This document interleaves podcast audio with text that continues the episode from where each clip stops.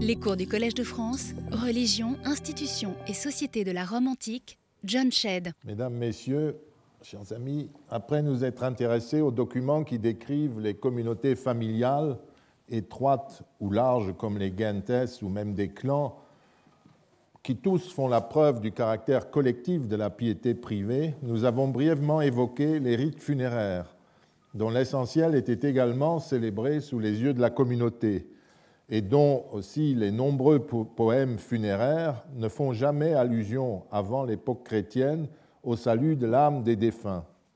Nous avons conclu ces études de la vie religieuse privée à l'extérieur des maisons en commentant quelques documents provenant de lieux de culte public, comme le Capitole de Rome, un temple de Jupiter et de Junon près de Karlsruhe, ou le temple d'Esculape et d'Igy à Lambèze, en Numidie, Algérie actuelle. Nous avons pu y observer des groupes privés plus ou moins grands qui sacrifient ou acquittent des vœux pour leur retour à Rome, en Italie, et ou pour leur promotion. Pour le petit enclos cultuel de Osterburken, près de Karlsruhe, je vous montre une reconstitution actuelle car certains d'entre vous m'ont demandé si on pouvait visiter ce petit sanctuaire qui, qui est très joli comme cela, mais vous voyez déjà que c'est une construction en bois, ce qui veut dire qu'on a essentiellement trouvé des, trous de poteaux, et puis les, hôtels et, qui étaient en, en pierre, évidemment. Euh, les découvertes se trouvent au musée de la petite ville de Osterburken, mais j'ignore si le musée lui-même a fait autre chose que cette reconstitution en aquarelle. À ma connaissance, le site découvert au cours d'une fouille d'urgence de construction de routes, de ponts d'autoroute, a été détruit parce que les trous de poutot, ce n'est pas très euh, intéressant à visiter. Il vaut mieux une reconstruction. Et celle-là, on l'a fait plutôt en musée. Et j'ajoute à cette image une représentation de bénéficiaires, bénéficiarius, euh, donc d'un soldat détaché de son unité pour servir dans l'administration, ce dont témoigne d'un côté son épée, euh, c'est un soldat, et de l'autre les tablettes et le calame qu'il porte dans sa main. C'est-à-dire c'est le, bureaucrate avec ses instruments d'écriture et ses documents. Nous avons ensuite commencé à explorer euh, des pratiques des individus isolés du groupe familial en commençant par quelques rites particuliers et leur statut.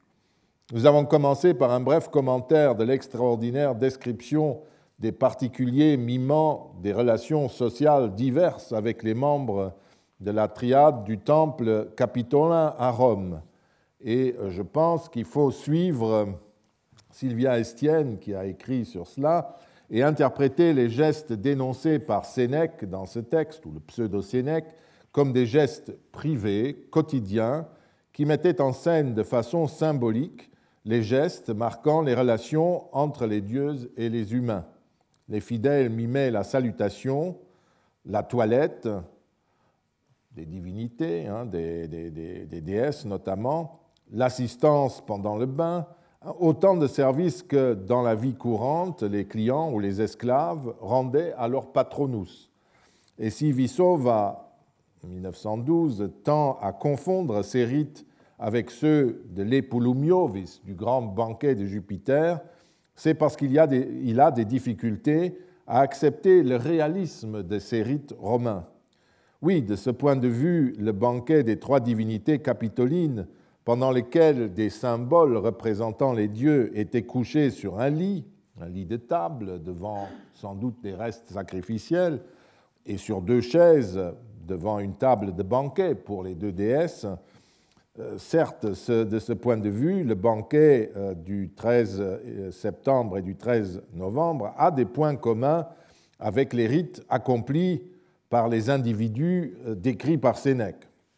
On peut évidemment douter de la réalité du document de Sénèque qui provient d'une source polémique et considérer que ces rites sont inventés, en tout cas composites, euh, ça peut provenir d'observations diverses, ou en tout cas que c'est largement exagéré. Foncièrement méfiant à l'égard des rites comme l'était Vissova, le chercheur occidental d'aujourd'hui a longtemps eu tendance à adopter un tel point de vue. Il considère, presque par inclination naturelle, que la critique de Sénèque vise les gestes mêmes des fidèles de la triade, parce que ce chercheur méprise le ritualisme en tant que tel, alors qu'à y regarder de près, les mêmes rites et les mêmes gestes se retrouvent dans les cultes d'État.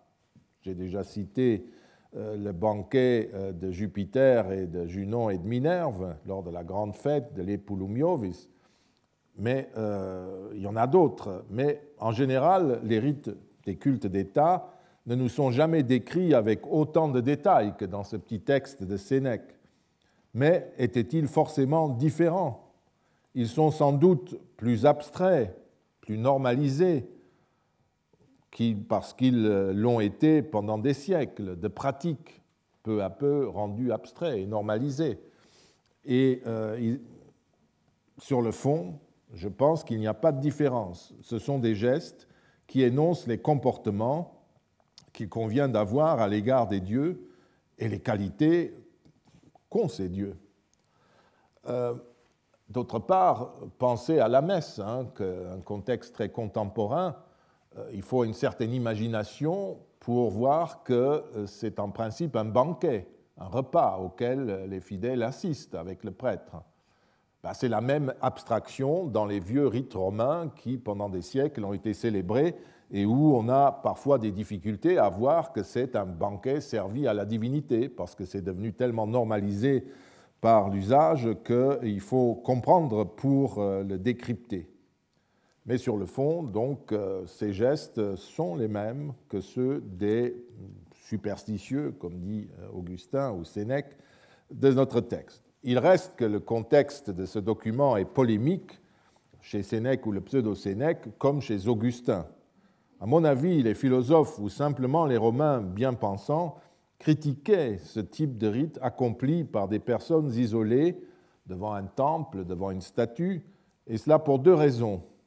La première est qu'ils constituent des gens qui exercent chacun son métier, une activité donnée, omne hic artificum genus, dit euh, Sénèque, et qui se trouvent debout devant un temple, apparemment en raison de leur seule superstition.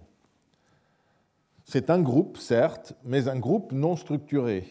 Les individus qui en font partie le font à titre personnel, par référence à un rite, non pas au nom d'un groupe familial ou professionnel.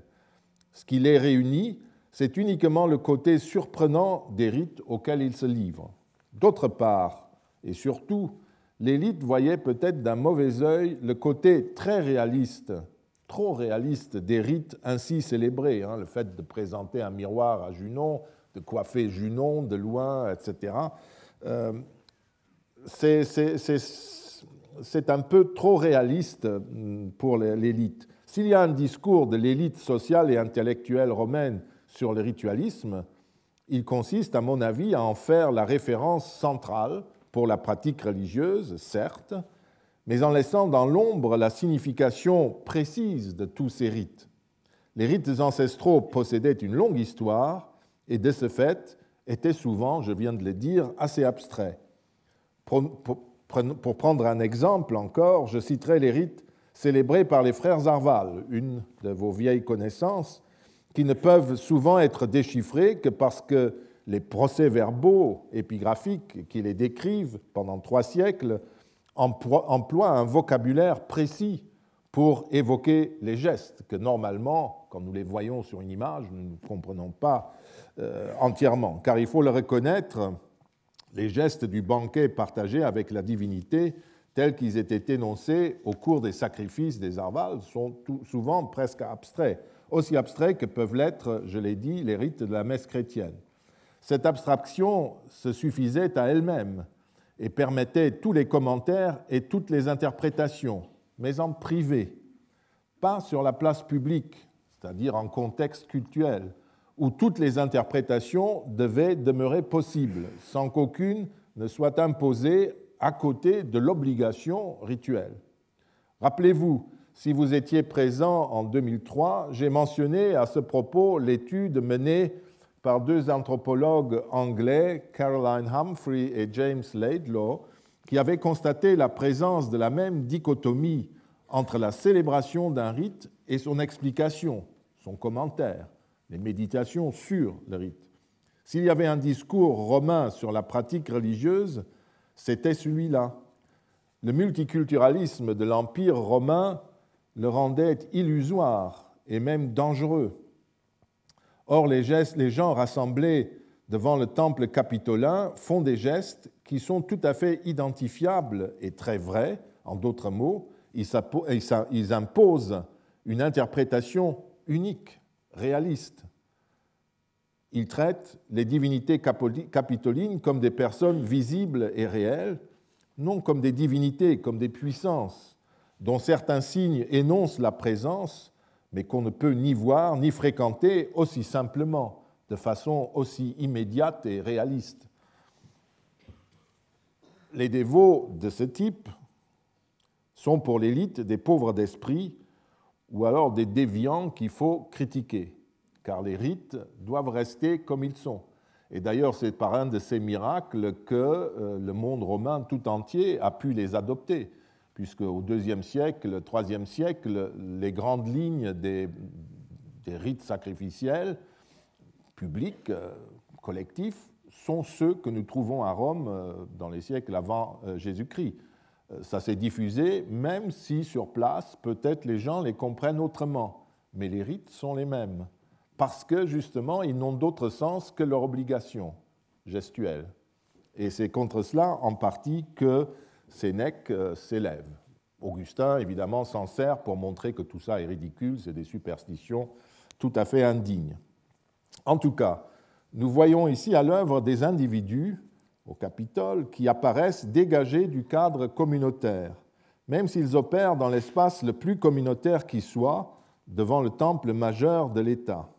Si l'existence d'activités religieuses qui ne tient qu'à la seule décision prise par des individus semble avérée, euh, mais elle ne va pas en revanche du tout dans le sens imaginé par ceux qui euh, sont heurtés par les religions ritualistes. Ces individus ne se passionnent ni pour l'eschatologie, ni pour le lien spirituel qu'ils pourraient entretenir avec leur Créateur.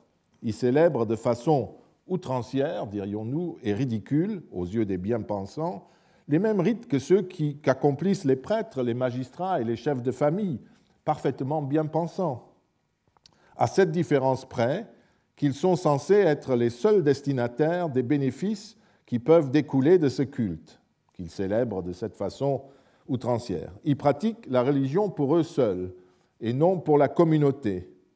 Ils se mettent en quelque sorte au service pratiquement de ces divinités. Mais ce qui confirme l'idée que les Romains étaient d'une certaine manière semblables à nous, ils sont capables d'avoir un rapport avec la divinité comme nous, en quelque sorte, mais en même temps, ils sont, fort différents.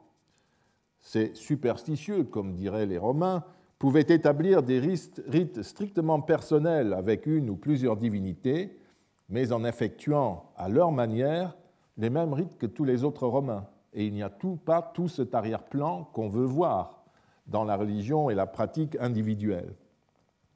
Les quelques textes que nous possédons sur les superstitions en tant que telles, cette définition, pensons à celui de Plutarque, qui est le plus étendu et le plus systématique, ne disent pas autre chose.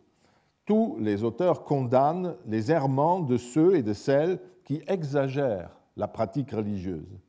Car en exagérant les prières, les supplications ou le réalisme de leur relation avec les dieux, ils finissent par donner une représentation erronée des dieux les érudits font une exégèse des, rites célébrés par ce type de personnes. Quand les femmes cassent la glace euh, pour plonger la tête dans le Tibre gelé, voici la description, se traînent ensuite à genoux jusqu'au temple de la déesse Isis au champ de Mars, ou se rendent même en Égypte pour recueillir l'eau du lac Méroé et de la rapporter à Rome sur l'ordre de la déesse, elle donne d'Isis l'image d'une déesse tyrannique qui humilie ceux ou celles qui l'adorent. Et bien entendu, les bien-pensants n'aimaient pas cela. c'est comme ça que les érudits, les bien-pensants, pensent tous ces rites, cette façon de faire. Et Juvénal, qui est un satiriste, évidemment, en fait son, beurre gras, ses choux gras. Mais pour notre enquête, il importe d'insister sur le fait que les actes accomplis par les femmes dans le cadre du culte isiaque relèvent d'un comportement communautaire d'abord, puisqu'elles se font initier et entrent dans un nouveau groupe. Seule la décision initiale a été la leur, à moins que leurs parents aient déjà appartenu à la communauté isiaque, et après on est dans le même mouvement que pour les cultes ancestraux des Romains. Ouvrons ici une petite parenthèse. La renommée de ce qu'on appelle les religions orientales depuis euh, Franz Cumont tente euh, souvent à exagérer l'importance de l'adhésion des individus à ce type de religion. Sans vouloir en rien minimiser l'attraction que des rites nouveaux, et même parfois exotiques, pouvaient exercer sur les Romains, de Rome, d'Italie ou d'ailleurs, il faut un peu nuancer ces enthousiasmes car ils projettent dans les religions d'origine orientale ce qu'elles ne contiennent et ne promettent sans doute pas. Je vous renvoie notamment à la réédition du grand livre de Franz Cumont et à son introduction rédigée par Corinne Bonnet et Françoise Van Haperen pour, pour ce qui concerne l'histoire du concept et de l'exploitation qui en a été faite depuis 110 ans, et même davantage si nous tenons compte du fait qu'un nombre conséquent des idées qui ont été reprises et développées de façon scientifique par Cumont remontent, en fait à Ernest Renan et au-delà à la philosophie romantique de l'histoire, et notamment de l'histoire des religions. Depuis, l'histoire des religions a évolué et l'approche de ces religions, depuis 1904 ou 1906, quand ça a été euh, publié, euh, a changé ces conférences de Cumont, ce sont des conférences qui ont été faites au Collège de France, comme vous pouvez lire. Euh, les conférences Michonis existent toujours. Le dernier conférencier était Glenn Bowersock. Et le prochain va être l'historien euh, des religions Kippenberg. La euh, déesse Cybèle, par exemple, appelée en fait Mater Magna et pas Magna Mater, comme on écrit toujours, qui est toujours cité dans ce contexte aussi des religions orientales nouvelles, euh, etc., n'a pas été importé à Rome pour répondre à des demandes eschatologiques, mais a été officiellement invité par une ambassade du Sénat vers la fin de la Deuxième Guerre punique, vers 200 euh, avant notre ère, afin de conclure cette épreuve militaire et en finir avec l'histoire d'Hannibal. C'est donc à des fins militaires que cette déesse qui apportait en outre aux Romains l'alliance avec le roi de Pergame, qui a envoyé la pierre noire censée représenter la déesse. Euh, c'est donc à des fins militaires, et, euh, etc., avec une alliance, que cette déesse est entrée à Rome et a trouvé un temple auprès de celui de Victoria au Palatin. C'est déjà très clair aussi comme voisinage, et au début, euh, enfin, c'est vraiment, ça a été choisi exprès. Car parmi d'autres, euh, le palatin aussi était un choix, car parmi d'autres caractéristiques, Mater Magna était liée aux origines du peuple romain, puisqu'elle avait fourni, d'après la mythologie, à Aîné et à ses compagnons le bois nécessaire pour construire la flotte qui devait leur permettre de s'échapper vers l'ouest. De ce fait, c'était la mer qui revenait. Et l'oracle sibyllin avait dit il vous faut une mer, il faut chercher la mer. Euh, de ce fait, donc Rome et toutes les colonies romaines devaient un culte à la mer, la mater. J'ignore si l'introduction de ce culte fut, comme l'écrit Franz Cumont, une grande conquête religieuse, mais je sais de façon certaine qu'elle ne peut pas être expliquée par ce qu'il appelle des causes morales et on ne devrait plus citer comme preuve de cette mutation l'exemple des Galles qui se vouaient entièrement au mystère divin par euh, autocastration. Car les travaux récents, notamment ceux qui euh, ont été menés par Françoise Van Haperen, ont démontré que les Galles ne correspondent pas en fait au clergé de la mer. Les images qu'on a invoquées pour leur attribuer un rang social élevé en fonction de la qualité du relief et de l'inscription funéraire, s'accorde plutôt avec le statut dont bénéficiaient le prêtre et la prêtresse de la mère, ce qui est tout à fait autre chose. Les Galles semblent en fait avoir été des individus socialement inférieurs qui jouaient un rôle dans le culte de Cybèle, mais étaient loin d'en constituer l'élément central. On pense, euh, pour les cerner en un regard, au groupe des prêtres charlatans de Ballone qui tyrannisent le pauvre Anne Lucius pendant une grande partie des métamorphoses d'Apulée, dont nous avons parlé. Ces prêtres charlatans qui étaient des filous en quête d'argent plutôt que des prêtres voués au mystère divin. Au départ, d'ailleurs, le culte de Cybèle, je le répète encore, est lié à la recherche de la victoire définitive sur Hannibal et témoigne aussi de l'ouverture romaine, du début de l'ouverture romaine vers l'Est et l'Hélophone. C'est le premier acte impérialiste vraiment important euh, dans cette direction-là. C'est précisément le cas d'Isis dont nous avons parlé au début du cours à propos de la prétendue conversion de Lucius métamorphosé en âne.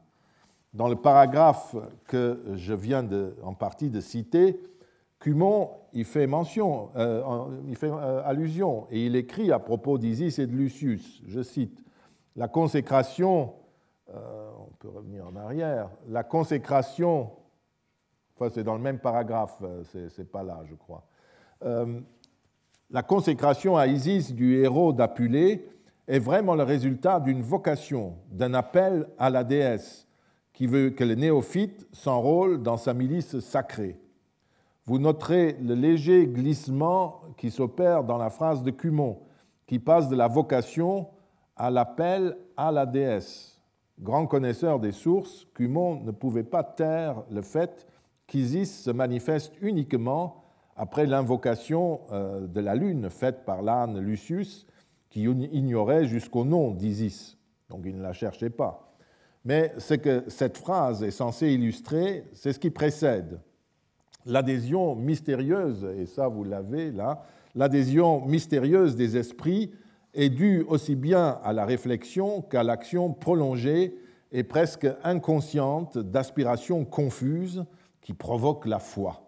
La gestation obscure d'un idéal nouveau s'accomplit dans les angoisses et les luttes intenses durent agiter l'âme des multitudes quand elles furent arrachées à leurs vieux cultes ancestraux ou plus souvent à l'indifférence de ces dieux exigeants qui demandaient à leurs fidèles un dévouement de toute leur personne.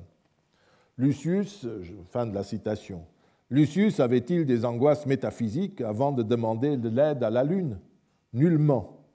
Avant sa métamorphose, Lucius ne s'intéressait qu'à la magie, qui est tout le contraire de la soumission servile à une divinité, nous le verrons, et tout ce qu'il demande à la Lune, puis à Isis, quand celle-ci se révèle à lui en songe, c'est de récupérer son identité humaine ou de recevoir la mort. Isis lui propose de l'aider par une sorte de contrat, et Lucius accomplit sa promesse qui lui assurera une protection dans la vie et même dans les enfers. Ce n'est pas tout à fait la même chose que l'adhésion mystérieuse des esprits. C'est très utilitaire. D'autant plus qu'Isis, celle du champ de Mars, que Lucius va rejoindre sur l'ordre de la déesse, parce que l'histoire se passe en, Macédoine, en Grèce, du côté de, Corinthe et, vers le nord, en Thrace. Euh,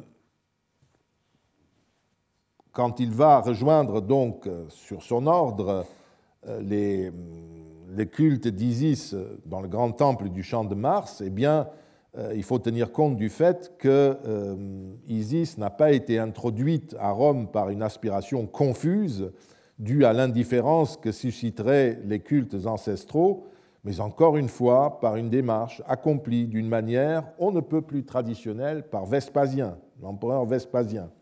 Je crois avoir montré que euh, avant les Flaviens, il n'y avait pas de temple d'Isis et de Sérapis au champ de Mars. Il y avait certes des communautés isiaques et un collège de pastophores, ces prêtres, ce collège qui s'occupait du culte, existait à Rome depuis le deuxième siècle avant Jésus-Christ. Il avait des hôtels et une chapelle sur la place du temple capitolin, mais c'étaient des lieux de culte privés et la déesse elle-même connut des hauts et des bas en raison des violences politiques, des aléas de la diplomatie au cours des guerres civiles, et enfin, sous Tibère, à cause d'une euh, scandaleuse histoire de mœurs. C'est en 69 que tout change, quand Vespasien décide de conquérir l'Empire contre Vitellius. Il était légat de Syrie, donc euh, commandant en chef de toute la province de Syrie, et il se trouvait à Alexandrie, puisqu'on est déjà en contexte de guerre en Égypte, quand il fut acclamé empereur. Or, le culte d'Isis et de Sérapis était le culte public d'Alexandrie. Et après avoir reçu un oracle favorable dans le temple des deux divinités, il en fit ses divinités de guerre. On peut même, sans, trop euh, risquer de se tromper, supposer que, suivant une vénérable tradition, Vespasien fit le vœu à Alexandrie de construire enfin un temple public aux dieux alexandrins qui étaient maintenant devenus des dieux alliés. Et après sa victoire, ce temple fut immédiatement construit au champ de Mars, entre les Saipta Iulia, le grand enclos où votaient les comices, l'hôtel de Mars et la Villa Publica, la zone du Gesù, euh, entre le Gesù et la Piazza Colonna, si vous voulez, dans une zone publique où aucun temple de statut privé n'aurait pu être construit. Et auparavant, les temples qu'il y avait à Rome étaient des temples d'Isis étaient des temples privés. Depuis, le culte pouvait se développer librement et au début, il reçut l'aide des moyens impériaux. À Mayence, siège du gouverneur de la Germanie supérieure, des temples d'Isis et de Cybèle furent construits, sans doute après la guerre civile de 69, pour saluer, autrement dit, la victoire de Vespasien euh, pour le salut des Augustes, c'est-à-dire Vespasien et Tutus, du Sénat et du peuple romain et de l'armée. Et euh, c'est euh, ce que nous lisons sur la, dédicace de, ces temples que vous avez sous les yeux. C'est donc un, esclave impérial de l'administration, Claudia Augusti Liberta, Icmas, et puis euh, Vitulus Caesaris, Vitulus de César, c'est-à-dire esclave de l'empereur, qui ont construit euh, ces, temples. Et euh, vous voyez qu'ils le font pour le salut des Augustes, pour le Sénat et, du Sénat et du peuple romain et de l'armée. Où est la métaphysique là-dedans? De toute évidence, nous sommes dans un contexte public et le rôle dévolu à ces divinités de protectrices du peuple romain, de l'armée et de la dynastie flavienne apparaît au grand jour. Mais nous sommes aussi dans un cadre privé. Ce sont des temples et des dédicaces privées, puisque c'est une dame, Claudia Icmas, affranchie de l'Auguste, qui officie avec un esclave. Donc vous avez là des petits temples dans des espaces publics, mais dédiés par des personnes privées de la maison impériale. Où se trouve dans tout cela, je le répète, l'action prolongée et presque inconsciente d'aspirations confuses qui provoquent la foi? Je n'exclus nullement qu'avec l'avancement du temps et l'évolution culturelle du monde méditerranéen, deuxième, troisième siècle, euh, de notre ère, certaines, des ouailles d'Isis aient pris un tel chemin, mais réduire son culte et surtout l'introduction de celui-ci à cette dimension me paraît euh, inacceptable. Déjà à l'époque de leur entrée à Rome, vers la fin du IIe siècle avant Jésus-Christ, les divinités égyptiennes étaient liées aux activités sociales qui étaient celles des trafiquants de blé italiques et romains de l'île de Délos, et non pas à leur inquiétude métaphysique. Elles étaient les divinités publiques de leurs partenaires alexandrins, je l'ai déjà dit, euh, dans le commerce des céréales, et des divinités réputées de surcroît puissantes, liées à la navigation.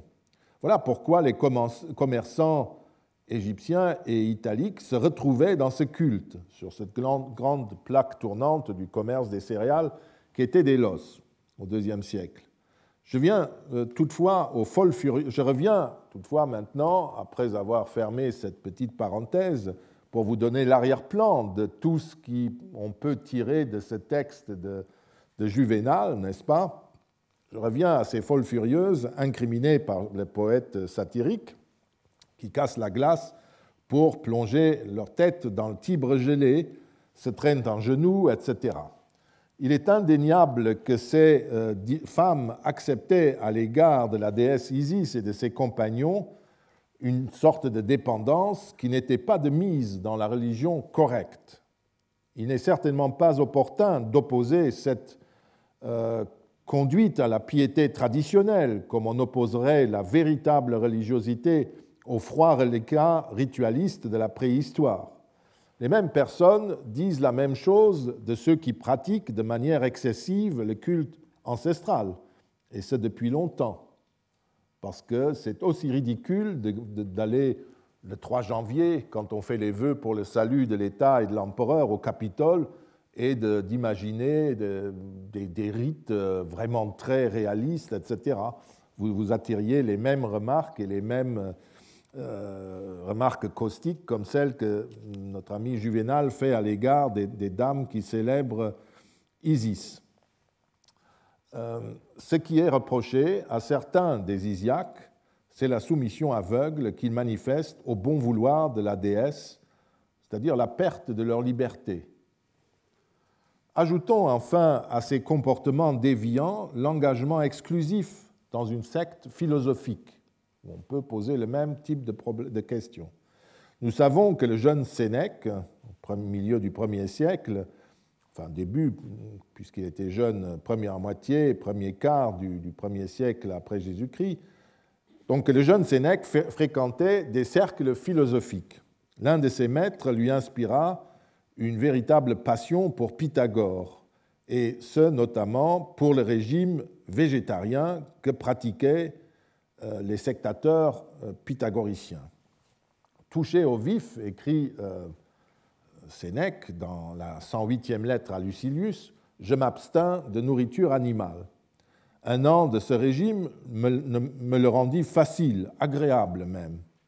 L'époque de ma première jeunesse coïncidait avec le début du règne de Tibère, où les rites des divinités étrangères se diffusaient ou étaient interdits, et où l'abstinence de certaines viandes comptait pour une marque de superstition à la prière de mon père qui ne craignait pas les mauvais soupçons, mais détestait la philosophie, je revins donc à mon premier régime, qui était de bien manger et de bien boire.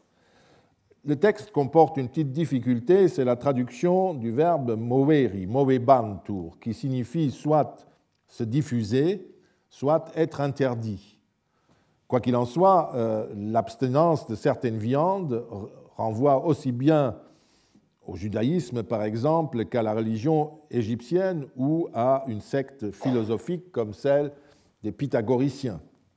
Apparemment, la chose en elle-même n'inquiétait pas trop le père de Sénèque, mais c'est le lien avec la philosophie qui le gênait. Et on sait qu'il n'était pas le seul, parce que de même qu'on expulsait de temps à autre des, euh, cultes étrangers euh, pour des histoires de mœurs, et le judaïsme et la religion euh, égyptienne ont été au début du principat de Tibère dans cette citation euh, à cause d'escroqueries euh, momentanées. Donc toute tous les sectateurs de ces religions étaient punis, c'est-à-dire expulsés au-delà du premier mille de Rome. Et puis après, ça, ne concernait que Rome.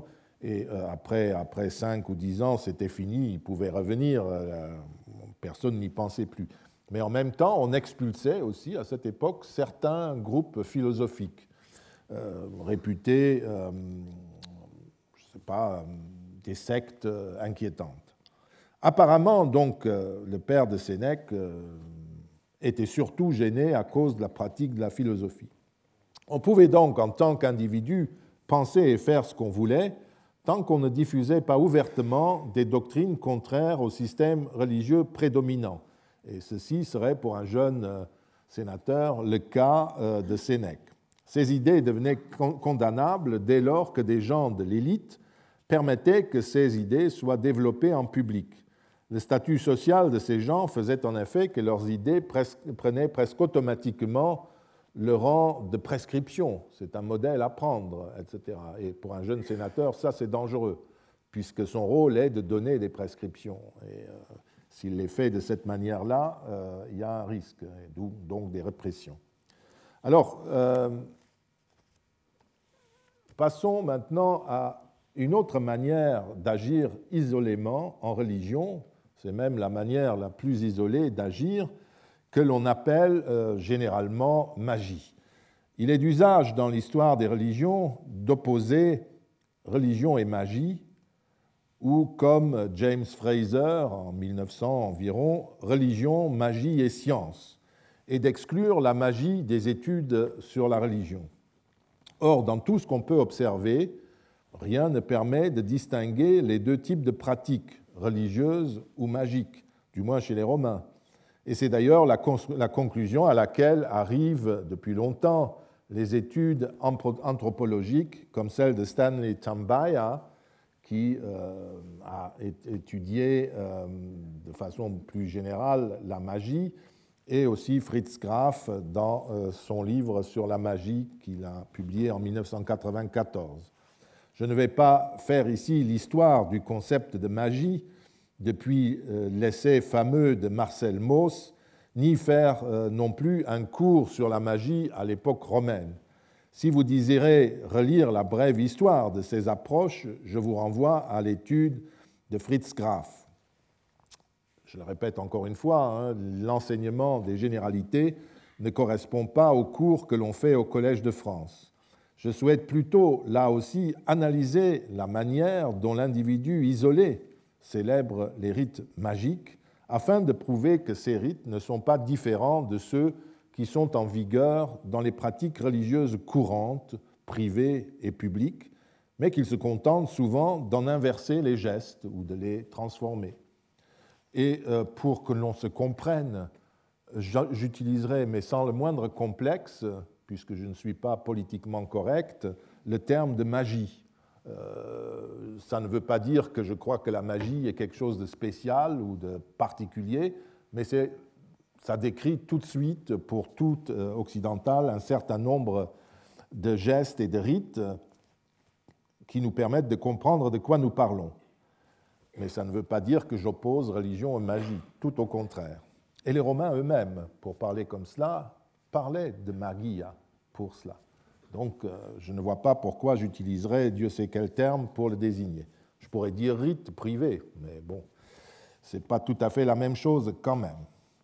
Il faut ajouter que les recherches sur la magie sont entrées dans une phase nouvelle depuis les années 1980 et 1990. Et surtout, dernièrement, donc Fritz Graf était un de ceux qui a relancé les études, et, puis en anthropologie, des gens comme Tambay aussi, mais surtout depuis la découverte de deux ensembles de documents dans des fouilles menées suivant les méthodes modernes. D'une part à Rome, dans le, dans le de la déesse Anna Perenna, dont nous avons parlé il y a quelques années, et vous trouverez des textes récents sur cela dans le volume de Marina Piranomonte et de Francisco Marco Simon, qui réunit des études comparées sur les contextes magiques. Ça, c'est Anna Perenna, entre autres. Et puis, euh, à Mayence, dans les temples jumelés d'Isis et de Cybèle, récemment fouillés, dont je viens de parler. Et c'est Blenstorff qui a publié les tablettes de défiction, dont nous parlerons, de ce sanctuaire d'Isis et de Mater Magna. Trois ouvrages qui ont relancé notre intérêt pour la magie. Parce que là, on a vraiment un contexte, on voit vraiment comment ça fonctionne. Il s'agit hum,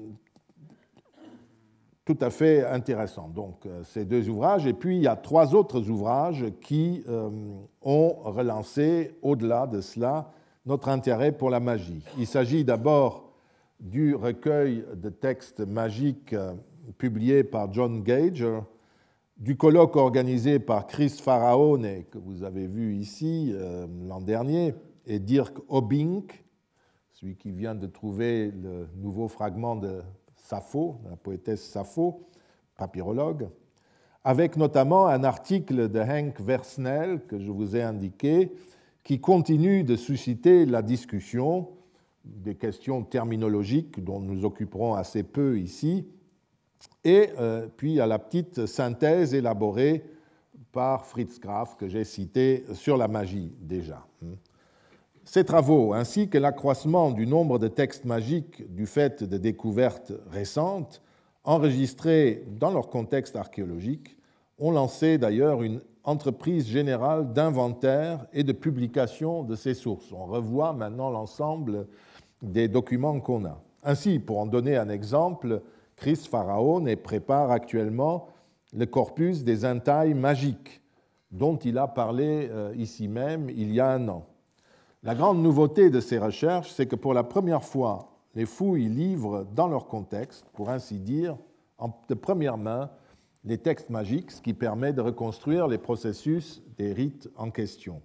Auparavant, on ne possédait que des textes d'invocation, dans le meilleur des cas par des papyrus ou euh, par des tablettes de plomb, euh, sinon par des textes poétiques. Et il fallait donc euh, se faire une idée des contextes dans lesquels ces textes auraient pu être proférés. De ce fait, une autre approche de toutes ces sources voit peu à peu le jour. Il n'est pas question, je vous l'ai dit, de faire une synthèse ici sur les données actuellement disponibles sur les rites magiques. Pour cela, je vous renvoie à cette petite bibliographie que je viens de vous donner. Je voudrais pour ma part approcher ces sources, évidemment surtout les sources de l'époque romaine, du point de vue qui est le mien, pour voir ce que ces pratiques peuvent nous apprendre sur les activités religieuses individuelles. Car il est évident que dans l'accomplissement de ces rites, dans la démarche, appelons-la magique, l'individu est seul, guidé ou non par un technicien de la discipline, et il essaye de régler ses affaires personnelles, strictement personnelles, souvent même inavouables. Ces rites offrent donc un point de vue révélateur des aspirations profondes qui sont celles des individus quand ils s'adressent aux dieux. D'autre part, il s'agira pour nous d'observer les rites ainsi décrits et reconstitués pour les comparer aux autres rites religieux, pour ainsi dire. Et puis, il y a beaucoup de documents. Hein. C'est pour cela que je dis toujours que la magie, c'est une partie importante de ce qu'on appelle la religion privée euh, dans le monde antique. J'imaginerais d'abord euh, l'individu en contexte magique avant de voir quelles sont les prières qu'il récite et les rites qu'il effectue, même s'il est souvent difficile de séparer les documents, euh, de les mettre d'un côté ou de l'autre dans ce traitement en deux parties. Commençons par l'individu en contexte magique. Les individus jouent des rôles variés en fonction du contexte dans lequel ils se livrent à leur rite magique. Il peut s'agir de spécialistes, de non-spécialistes appliquant des recettes obtenues d'une manière ou d'une autre, ou bien les bénéficiaires même de ces rites avec ou non l'assistance d'un spécialiste. Il y a enfin les victimes de ces rites. Autant d'aspects qui méritent d'être pris en compte. Nous examinerons donc les pratiques de ces différents points de vue que je viens d'énumérer. Commençons par les sorciers. Je passe sur le thème passionnant euh, des études sur la magie qui remonte à Marcel Mauss dans son célèbre essai général d'une théorie de la magie, qui veut que ce sont les autres qui créent le magicien. Un thème que Jeanne Favret-Sada a amplement développé dans son livre sur la sorcellerie dans le bocage français. Ce qui m'intéresse essentiellement, donc euh, le magicien, c'est toujours vous, euh, c'est jamais moi. Euh, on dit lui, il m'a jeté un sort, etc. Alors que le pauvre jetteur de sorts, souvent, est aussi innocent que vous, etc. Mais c'est souvent ainsi que les figures de sorciers se créent. Et ce qui m'intéresse, euh, je, ne parlerai pas de cela parce que ce qui m'intéresse essentiellement ici, c'est la position qu'occupe le sorcier ou le magicien dans la société, sa qualification ou sa manière de procéder, la manière dont on nous le décrit ou dont lui-même se décrit. Le sorcier antique correspond clairement un type d'homme que nous connaissons. C'est le type d'homme saint de l'Antiquité tardive auquel j'ai déjà fait allusion. Pensez à Peter Brown. Il vit généralement en marge de la société, en solitaire. J'emprunte une partie des exemples au livre, de Fritz Graf, et si ça vous passionne, vous pouvez relire ces, pages. Lucien, l'auteur grec euh, du IIe siècle après Jésus-Christ, euh, qui est assez satirique euh, en général, raconte ainsi, dans L'ami des mensonges, une rencontre. Lorsque nous remontions le Nil, il y avait parmi nous un homme de Memphis, nous sommes en Égypte, ou quelque part où quelqu'un d'Égypte était euh, présent sur le bateau. Un, des scribes sacrés, un savant extraordinaire qui savait tout ce que l'Égypte pouvait enseigner. Il nous dit qu'il avait passé 23 ans dans les chambres secrètes sous terre, où Isis lui avait enseigné comment devenir magicien. La même chose se racontait de Pythagore, qui se serait caché un certain temps dans une petite chambre souterraine pour en ressortir comme s'il revenait de chez les morts. Son instructrice aurait été la mère, la mater. Comme les philosophes euh, néoplatoniciens du Haut Empire, les sorciers recherchaient le contact direct avec la divinité suprême ou une divinité souveraine à travers une initiation ainsi menée en marge de la société et de la vie, ou par l'extase ou la théurgie. À travers ce dialogue direct avec les dieux, notamment ceux qui étaient réputés les plus puissants, ils auraient acquis des pouvoirs surhumains. D'autres modèles de séparation du monde et de la société des magiciens sont attestés.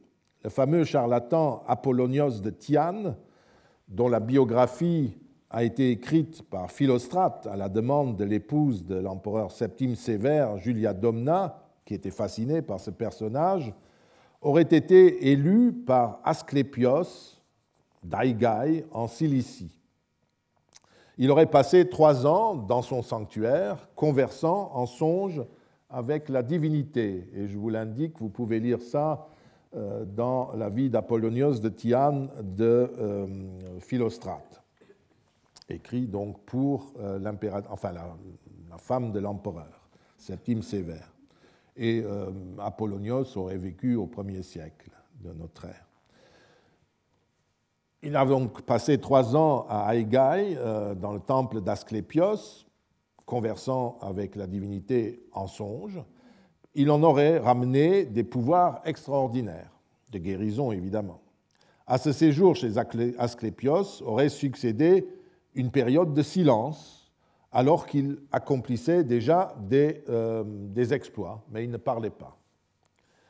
Pour compléter ce savoir, il aurait passé ensuite quatre mois comme disciple des brahmanes en Inde.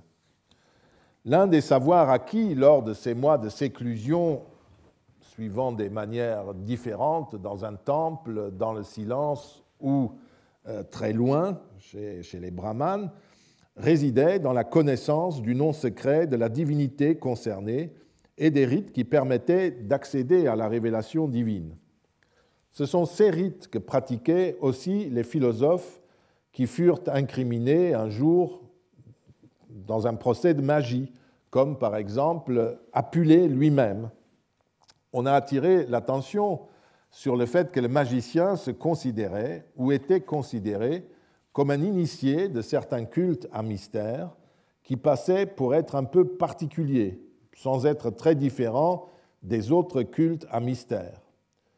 Comme dans les mystères, le magicien possédait un savoir vrai qui demeurait inconnu des non-initiés et qui était gardé secret et qui lui aurait été transmis par une divinité, comme le dit euh, euh, Apollonios de Tyane.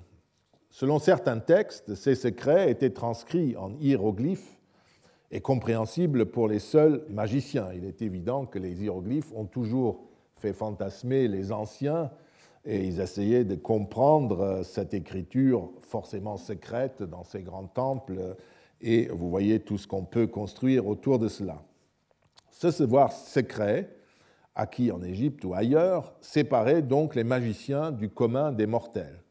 C'est ce savoir secret et cette curiosité excessive qui étaient reprochés au philosophe Apulée dans son procès pour magie.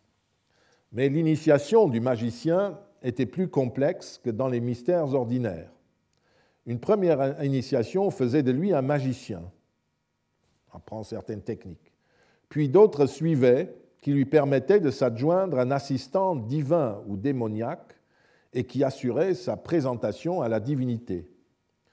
Nous ne développerons pas tout ce que les papyrus magiques nous apprennent sur l'ensemble de ces rites qui avaient pour fonction d'introduire progressivement le magicien dans l'entourage des dieux les plus puissants. Ce qui nous importe dans ce contexte-ci, c'est le fait que le magicien se mette en marge de la société, y compris sur le plan physique. Il prétend avoir vécu dans une cavité secrète, en rapport avec le monde d'en bas, la fameuse magicienne Éricto, chez Lucain, au livre 6 de la Pharsale, vit dans une nécropole, dans un cadre qui s'oppose en tout point à celui de la vie ordinaire. Elle habite dans des tombes. Par ailleurs, elle n'offre jamais un sacrifice ordinaire, ni ne prononce une prière. Elle n'effectue que ces rites monstrueux et lance des imprécations auxquelles les dieux répondent tout de suite pour ne pas devoir en entendre une autre comme dit euh, Lucain. Tous ces actes sont donc étrangers à la réalité humaine et divine, publique et privée. Éricto, cette sorcière, est un être solitaire qui vit en marge de tout, y compris des morts, qu'elle utilise d'ailleurs et oblige à la servir. Mais si l'aspiration du magicien est similaire à celle du philosophe, la fin n'est pas la même. Le philosophe veut accéder à la divinité, il veut mieux la connaître alors que le magicien souhaite obtenir la même chose, mais pour utiliser dans la vie quotidienne le pouvoir que cette connaissance peut lui donner. Le savoir secret que le philosophe tentait d'acquérir n'était sans doute pas aussi innocent qu'Apulée veut bien le reconnaître dans son plaidoyer. Il a gagné le procès, mais ça ne veut pas dire qu'il avait raison, vous le savez. La théurgie visait aussi à conférer au philosophe une connaissance supérieure des choses et, ce qui était très important, euh, des moyens pour se défendre. On dit que Plotin, le philosophe Plotin, avait euh, à ses côtés un assistant divin le jour où un sorcier égyptien, accompagné seulement d'un démon, lui rendit visite. Hein, Plotin, qui avait pour démon un dieu, tenait toujours ses yeux, euh, les yeux de son esprit divin attachés sur ce divin gardien etc. Et un jour, un, magicien vient avec un démon à ses côtés, mais il n'ose pas s'attaquer à Plotin parce que, comme serviteur, il a un dieu et pas un simple démon. On comprend que dans les conflits publics ou privés, les plaignants aient pu invoquer dans leur argumentation le recours à la magie, comme ce fut le cas dans le conflit qui opposa Apulée à la famille de la femme riche qu'il venait d'épouser, une femme plus jeune, veuve, mais riche. Mais ce genre de spéculation se faisait aussi au grand jour, comme en témoigne l'exemple d'une réponse émise par l'oracle apollinien de Claros euh, à des consultants venus d'Ainoanda en Syrie, dans la Turquie actuelle, et qui date euh, du, du deuxième, euh, troisième, troisième siècle de notre ère, dans laquelle le Dieu doit répondre à la question qu'est-ce qu'un Dieu? C'est le même type de démarche. Et là, on a une ambassade officielle qui euh, vient voir le, Dieu pour lui poser des questions. Hein. Né de lui-même, à la sagesse infuse, sans mère, inébranlable, etc mais nous sommes une parcelle de Dieu, nous, anges messagers. À ceux qui interrogent au sujet de Dieu pour savoir quel est son être, il a déclaré l'éther, Dieu qui voit tout, etc. Donc au IIIe siècle, on pose encore la question de savoir qu'est-ce qu'un Dieu dans un oracle officiel. Toujours cette curiosité de ces gens de Inouanda qui n'étaient pas euh, des balayeurs de rue, c'était certainement des philosophes qui voulaient, euh, un groupe qui voulait euh, une révélation. Donc par cet exemple aussi, vous vous rendez compte que la curiosité des penseurs antiques ne ressemble pas tout à fait à celle des temps chrétiens, puisqu'ils parlent de choses très différentes. il s'interroge sur la divinité, sur sa nature, d'où elle vient, etc. Si nous comparons les rites et les prières que pratique le magicien à ceux qui sont utilisés dans la religion quotidienne, telle que nous l'avons vu jusqu'à présent, on constate effectivement une certaine similitude à cette nuance près que les prières ordinaires ne comprennent ni noms ni termes abstraits. Ainsi, quand euh, euh, dans les métamorphoses d'Apulée, euh, l'âne invoque la lune après s'être purifié dans la mer, il s'adresse à la reine du ciel, dont il dit ignorer le nom, et propose de l'appeler Cérès, Vénus, Diane ou Proserpine, et l'invoque quel que soit le nom, quel que soit le mode rituel, quelle que soit l'espèce sous lequel il est légitime de l'invoquer, en lui demandant de lui rendre sa forme précédente ou bien de, le faire mourir. Hein, vous rappelez. Cette manière d'en appeler à une divinité, cet aveu d'ignorance de ce que sont ses véritables noms et identités, ne sont pas un geste magique du tout. Ils se retrouvent de la même manière dans les prières officielles.